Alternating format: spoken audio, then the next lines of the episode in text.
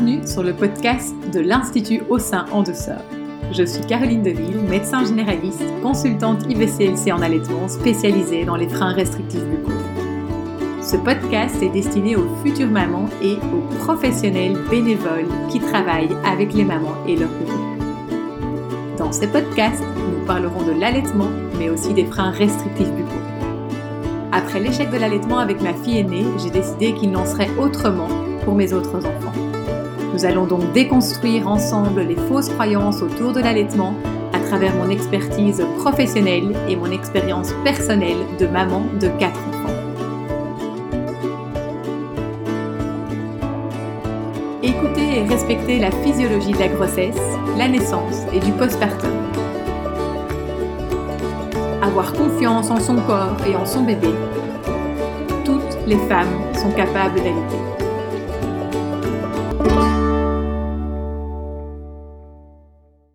Bonjour à tous et à toutes, j'espère que vous allez bien.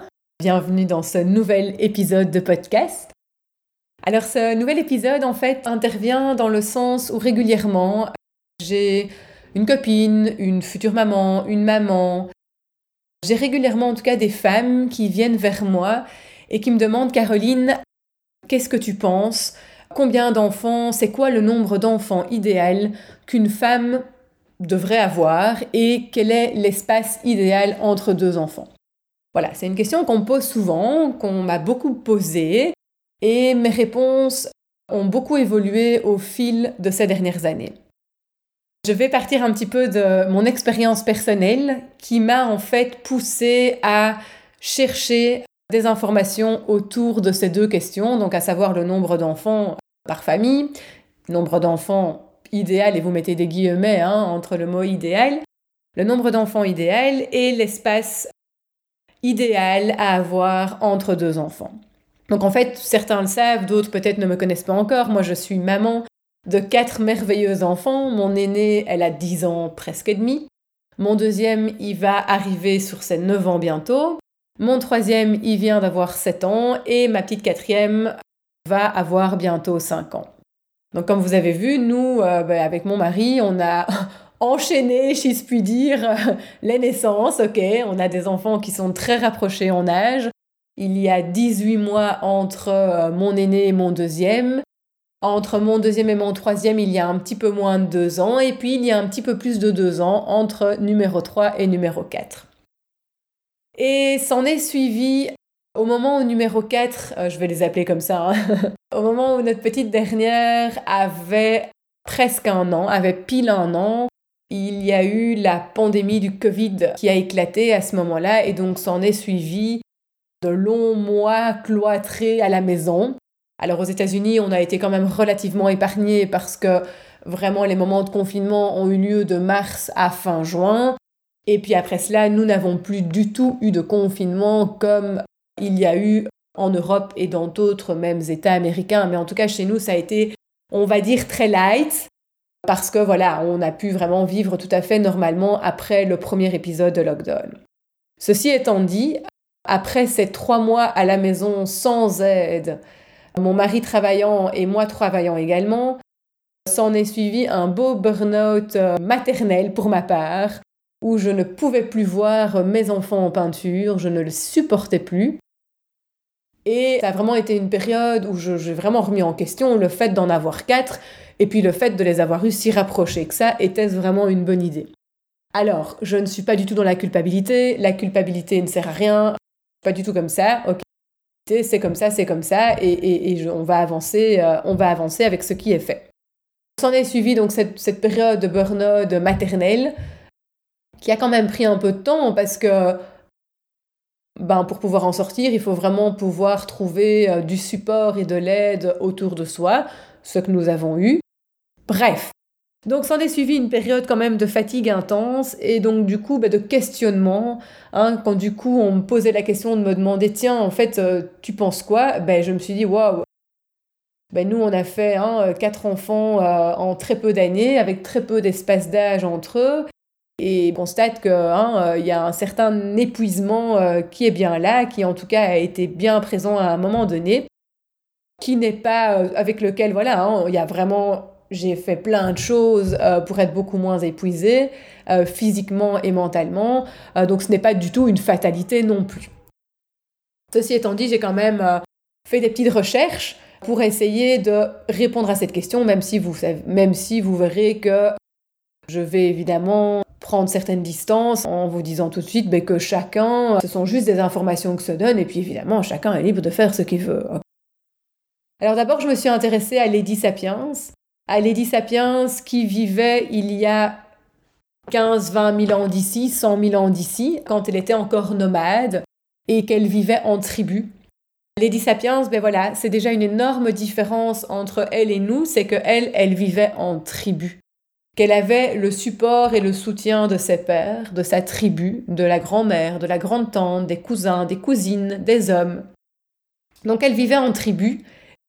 La contraception là-bas, c'était quoi? C'était l'allaitement et c'était le fait qu'ils étaient nomades, qu'ils mangeaient moins de glucides.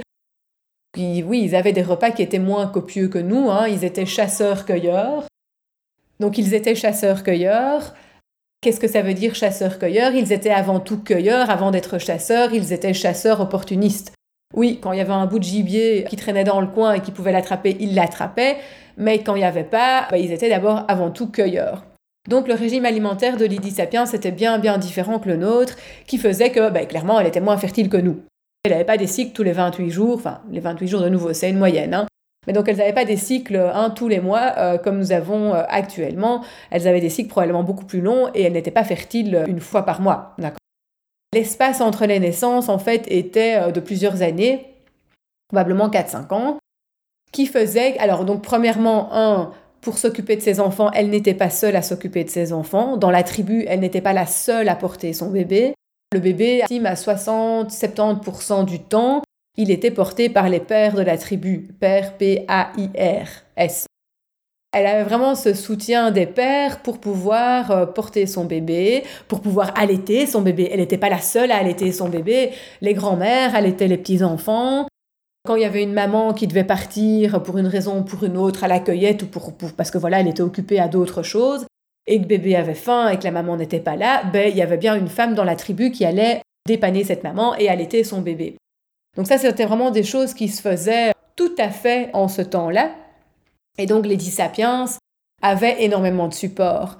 Les hommes de la tribu et la tribu tout entière savaient pertinemment bien à quel point ils devaient prendre soin des femmes, parce que sans quoi, ben, c'était toute la tribu qui était mise en danger. Si les femmes sont en mauvaise santé, ben, il y a une baisse de la fertilité, il n'y a pas de bébé, et donc la tribu s'éteint avec la mauvaise santé de ces femmes. Vraiment, la tribu mettait tout en place que pour ben, soutenir une bonne santé des femmes et des hommes évidemment et des enfants et vraiment de tous. La santé de tous était vraiment très très importante pour sa survie. Donc vous voyez que déjà cette vie tribale était vraiment ben, tout en honneur à Lady Sapiens dans le support et l'accompagnement et le soutien qu'elle avait par toute la tribu dans sa maternité. Ben, évidemment ça aujourd'hui on ne le trouve plus. Plus personne ne vit en tribu, on vit chacun cloîtré chez nous dans des maisons. Alors oui, bien sûr, on a l'aide des grands-parents. Si on tombe sur un voisin sympa, on peut avoir l'aide du voisin. Souvent, les copines, les amis, eux aussi, ils ont leurs propres enfants. Il n'y a plus ce soutien tribal qu'il y avait au temps de Lady Sapiens.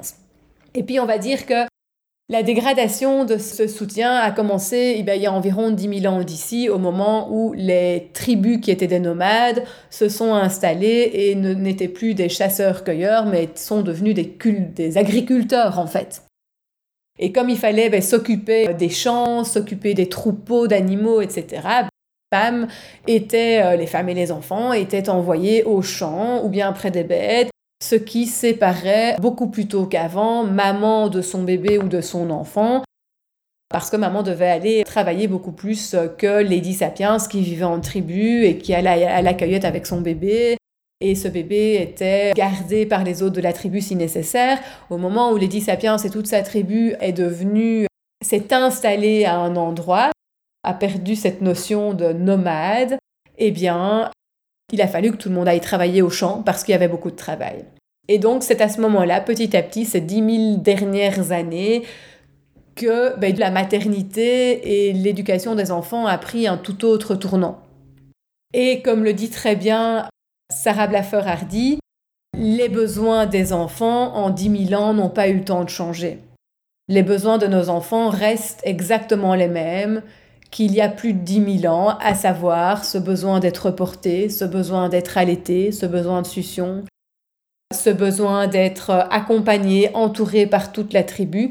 Eh bien, ceci a été moins possible une fois que les peuples se sont installés sur des terres et ont commencé à cultiver cette terre et ont commencé à devoir prendre soin de troupeaux de bêtes. Et à l'inverse, comme la nourriture est devenue beaucoup plus abondante facilement, eh bien, la fertilité a augmenté.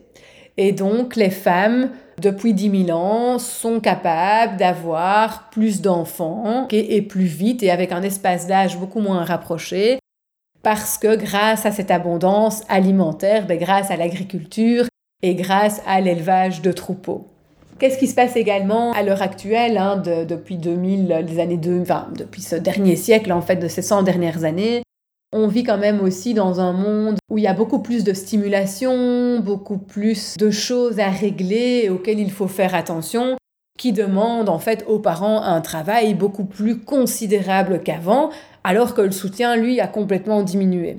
Hein, maintenant, on doit faire attention euh, à l'addiction euh, des téléphones, de la télévision, Enfin bref, il y a tout un tas de trucs euh, auxquels on est confronté en tant que parents dans l'éducation de nos enfants, ce euh, à quoi les sapiens n'avaient pas du tout toutes ces difficultés à ce moment-là. Pas toutes nos difficultés actuelles, et en plus de ça, elle avait le soutien. Et nous, on a toutes ces difficultés de parentalité et on n'a pas de soutien.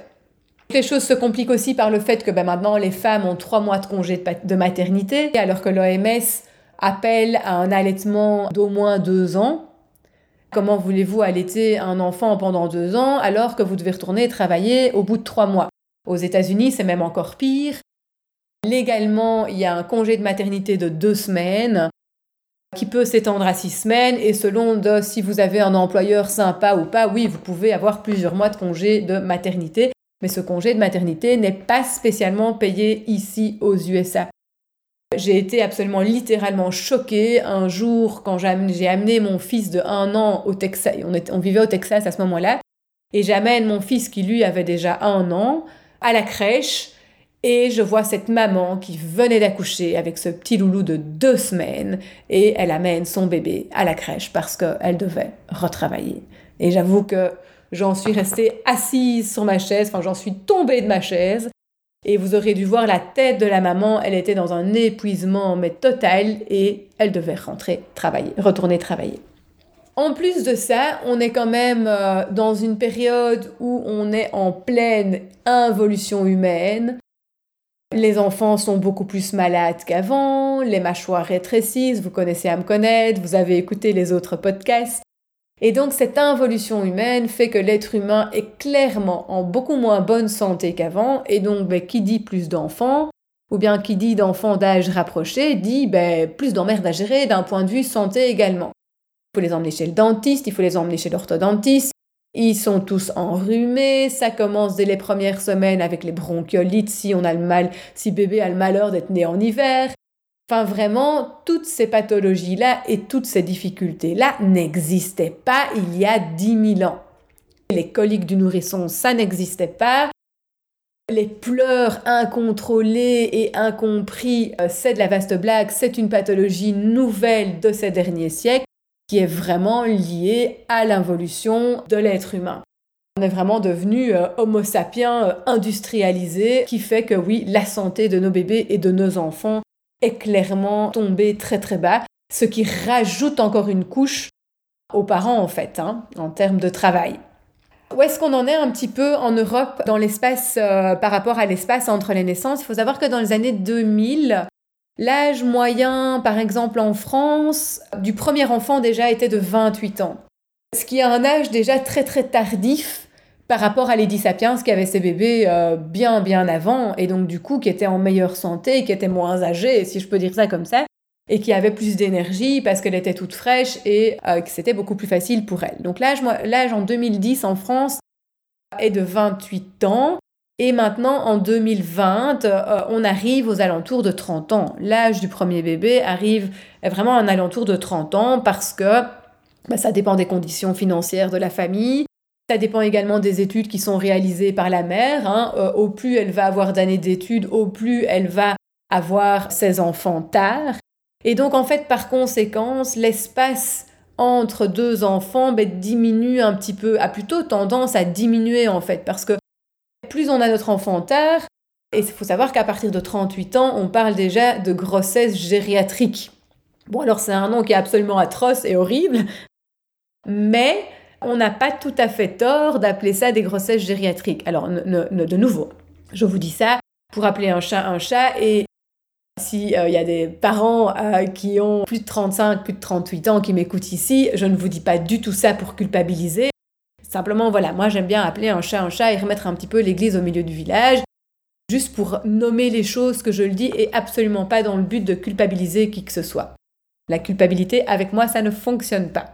Donc, je disais, L'âge du premier enfant à l'heure actuelle recule énormément en lien avec nos vies de femmes industrialisées, hein, où on travaille, où on fait beaucoup d'années d'études, etc., dont je fais partie euh, également.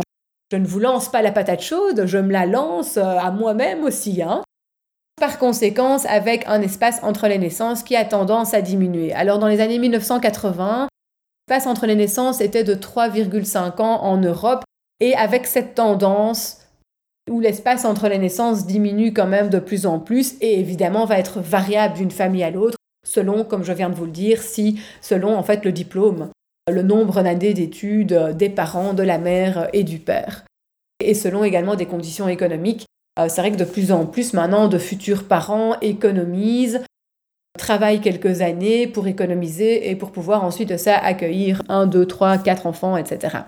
Dans les chiffres, si on parle purement de statistiques, au plus il va y avoir d'enfants, au plus l'espace entre deux naissances va augmenter avec cette tendance où les parents ont leurs enfants quand même de plus en plus tard et aux alentours de 30 ans, et avec un espace des naissances qui a tendance à diminuer alors qu'on partait environ de 4 ans entre deux naissances, euh, qui a tendance à diminuer ben parce que voilà, quand on fait son premier bébé à 30 ou 35 ans, ben on va pas attendre des années et des années si on le peut avant de lancer le deuxième pour, ben voilà, parce voit souvent l'âge avancé. Ça, c'est pour un petit peu l'état des lieux. Si on reprend un petit peu la question, euh, l'écart idéal entre deux naissances, moi j'adore l'anthropologie et je pense que l'anthropologie nous apprend énormément. Lady Sapiens, elle nous apprend énormément. Elle était hyper connectée à sa tribu, à la nature, à son corps, etc. Quand on sait qu'il y avait 4-5 euh, ans entre les enfants euh, chez Lady Sapiens, j'ai tendance à penser et à comprendre l'intérêt de cet espace de plusieurs années entre deux enfants. À savoir que déjà, une grossesse et un allaitement, ça coûte à la mère. Ça coûte à la mère en minéraux, en vitamines, en énergie. Il faut appeler un chat un chat, ça coûte vraiment quelque chose. On dit à un enfant une dent, oui, c'est pas si faux que ça. Donc ça, c'est une première chose. Une deuxième chose, on peut faire également référence dans l'espace idéal entre deux enfants. On peut également faire référence à l'aîné, une fois que le, premier enfant devient de plus en plus indépendant, L'OMS recommande deux ans d'allaitement. Moi, je recommande même plus. Hein. Moi, je facilement 3-4 ans euh, d'allaitement dans mes recommandations en lien avec tout ce développement crânio-maxillofacial et pas que. Si vous écoutez euh, mes podcasts, allez voir mes articles, j'écris beaucoup sur ce sujet-là. Que cet enfant, en fait, puisse être indépendant. Indépendant, c'est un grand mot. On n'est pas indépendant avant l'âge adulte, avant bien bien longtemps. Mais que cet enfant et déjà une certaine indépendance, à savoir, voilà, il est propre, il dort la nuit, il mange tout seul, il peut s'habiller. Ou du coup, là, les parents vont avoir maintenant ce temps pour pouvoir s'occuper de ce deuxième enfant à naître. D'avoir déjà, ben oui, un aîné qui a déjà quelques années et qui va être moins dépendant de ses parents que t'as un, petit bébé qui tète encore ou qui ne dort pas encore la nuit, etc., etc., qui n'arrive pas à s'habiller, qu'il faut encore changer. Quand il faut s'occuper d'un deuxième, c'est plus compliqué évidemment. Ça, c'est vraiment quelque chose, quand on réalise en fait que dans les années 80, l'espace entre les naissances était aux alentours de 4 ans, un petit peu moins que 4 ans, c'est vraiment dans cette optique-là, vraiment ce temps d'allaitement suffisant sur plusieurs années et d'avoir un enfant déjà moins dépendant des parents que pour que les parents retrouvent du temps pour s'occuper d'un deuxième enfant, un troisième enfant à naître. Et en plus de ça, moi je rajouterais aussi qu'une fois que l'allaitement est terminé au bout de plusieurs années, idéalement, il faudrait pouvoir que cette maman, que ses parents s'offrent un temps de répit, un temps où la mère va vraiment pouvoir continuer à prendre soin d'elle, à se reminéraliser, à refaire des réserves suffisantes pendant certainement au moins six mois, pour ne pas dire un an, afin que le bébé suivant puisse bénéficier des conditions optimales que pour pouvoir naître en santé. Je pense qu'on oublie beaucoup ce temps de reminéralisation, de, revitamination, de repos pour la maman. Refaire ses réserves, refaire des bonnes réserves en vitamines, en minéraux, etc., en bons acides gras, que pour pouvoir en fait accueillir un deuxième enfant en santé. Parce que oui, la grossesse et l'allaitement, la parentalité a un coût énergétique chez les parents, chez la maman. Si on regarde un petit peu chez les primates, c'est l'allaitement qui est le fondement du planning familial. C'est vraiment l'allaitement non écourté et à la demande qui va régulariser les naissances. À savoir également qu'à l'heure actuelle, ben, les allaitements sont écourtés. Quand on allait six mois, quand on allait trois mois, c'est déjà la victoire. Six mois, alors là, on commence à rentrer dans les exceptions. Trois mois et huit mois, ce ne sont pas les années recommandées par l'OMS et puis même recommandées, on va dire ça, par Lady Sapiens, qui fait que du coup, ces allaitements écourtés qui sont généralisés dans la population fait en sorte que maintenant les mamans ont des naissances de plus en plus rapprochées parce que l'allaitement ne peut plus jouer ce rôle de planning familial, de contraception. Il y a également des auteurs qui expliquent que ce rapprochement des naissances que nous avons de plus en plus à l'heure actuelle induit une certaine dégradation de la qualité des soins qu'on va pouvoir donner aux enfants. Au plus les enfants naissent avec des espaces-temps rapprochés, bah, quand il faut changer deux pampers à la fois, euh, quand il faut mettre deux jeunes enfants au lit, on ne peut pas accorder autant de temps à deux enfants que s'il n'y en avait qu'un à ce moment-là. Et que du coup, oui, il y a une certaine dégradation des soins aux jeunes enfants à l'heure actuelle qui, on pourrait émettre l'hypothèse que ce manque de soins, en fait, génère un petit peu les, sociétés violentes que l'on a aujourd'hui. Alors, en 10 000 ans d'évolution, les besoins de nos tout petits n'ont pas évolué, restent les mêmes besoins qu'il y a 10 000 ans, qu'il y a 100 000 ans, à savoir vraiment ce besoin de maternage intense qui fait vraiment partie en fait de la physiologie humaine. Pour répondre à la question combien d'enfants? Et l'espace idéal entre deux naissances, j'ai pas une réponse toute faite, mais certainement certaines plusieurs années. Je pense que certainement plusieurs années sont nécessaires entre deux naissances que pour pouvoir avoir des enfants en santé et des parents en santé également. Encore une petite euh, aparté par rapport à certaines euh, recherches scientifiques qui ont été réalisées notamment par Weston Price, donc Weston Price, c'est un dentiste nutritionniste qui, a voyagé en fait dans les années 1930-1940, entre 1920 et 1940, partout dans le monde, et il a été recherché dans les cinq continents des tribus qu'il appelle dites primitives, c'est-à-dire des tribus qui n'ont pas de contact avec l'alimentation de la population blanche, donc c'est-à-dire qu'avec une alimentation agroalimentaire industrielle de sucre et de farine blanche et de conserve, et donc il a été observé ces tribus qui avaient pu garder en fait une alimentation ancestrale. Et il a réalisé dans ces tribus que, un, les bébés ne pleuraient presque pas. Les bébés, en tout cas, ne pleuraient pas comme nos bébés pleurent à l'heure actuelle. Il a également observé qu'une naissance, en fait, c'était un non-événement dans ces tribus-là, que la plupart du temps, les femmes s'endormaient, elles donnaient naissance la nuit, elles se réveillaient, il y avait le bébé, et puis la vie continuait. Parce qu'en fait, les naissances se passaient super bien, comme une lettre à la poste, comme on dit. C'était pas toutes les difficultés que les femmes actuelles que nous sommes avons que pour pouvoir donner naissance. Il n'y avait pas de naissance médicalisée.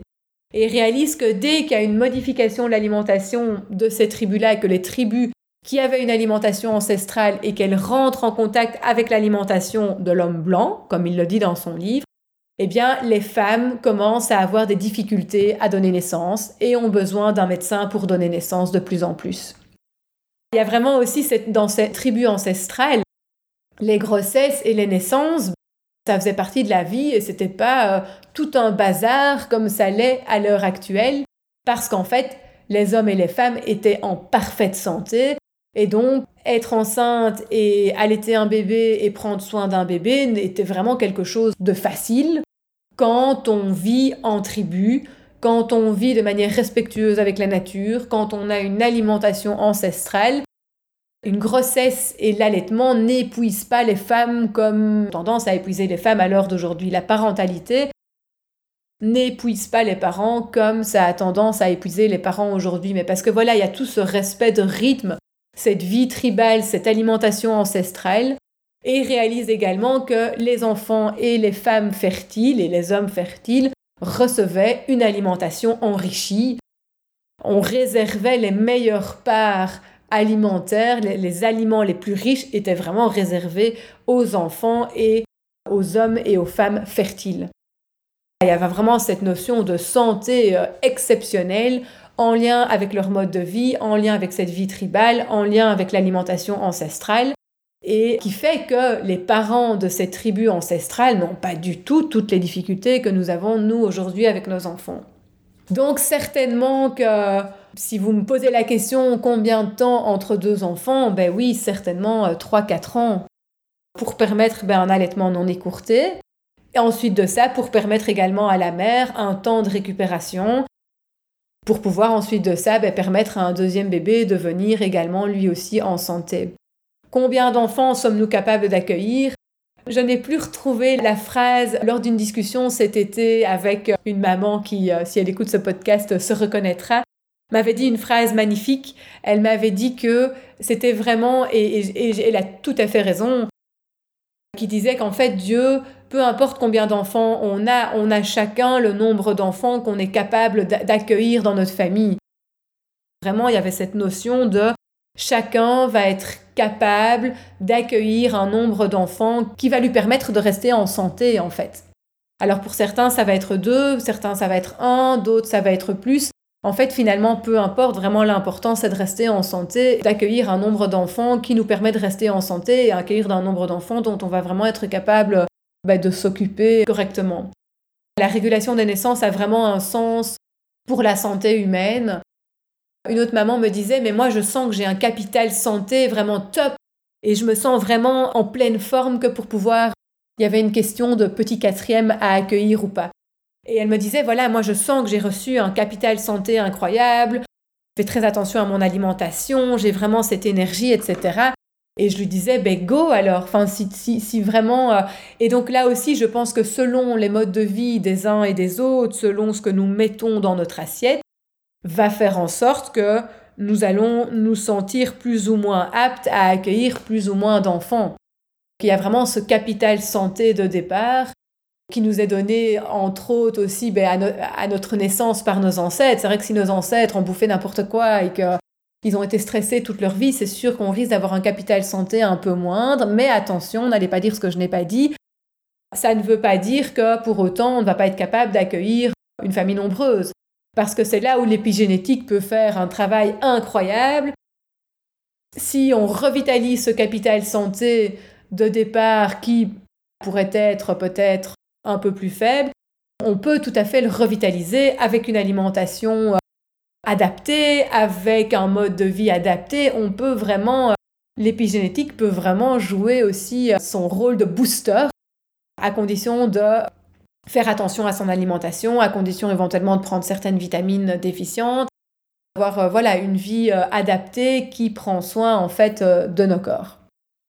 Rien n'est une fatalité. Ça, c'est quelque chose qui est super important également à retenir dans ce podcast. Rien n'est une fatalité. Mais voilà un petit peu ce que j'avais à vous dire en lien avec le nombre d'enfants et l'espace entre les naissances. Et donc c'est sûr que dans la société actuelle, étant donné que nous avons nos enfants de plus en plus tard, ben, le nombre d'enfants par famille a quand même tendance à diminuer. De plus en plus, les parents se posent vraiment des questions Vraiment cette question à savoir combien d'enfants vais-je pouvoir accueillir dans mon foyer pour qu'on puisse tous rester en santé et pour que ce soit un gentil bazar, mais pas trop quand même. Nos conditions de vie font que nos enfants sont de plus en plus rapprochés en termes d'âge et que ceux qui veulent une famille nombreuse, généralement, bah, ils enchaînent parce qu'on a nos enfants plus tard.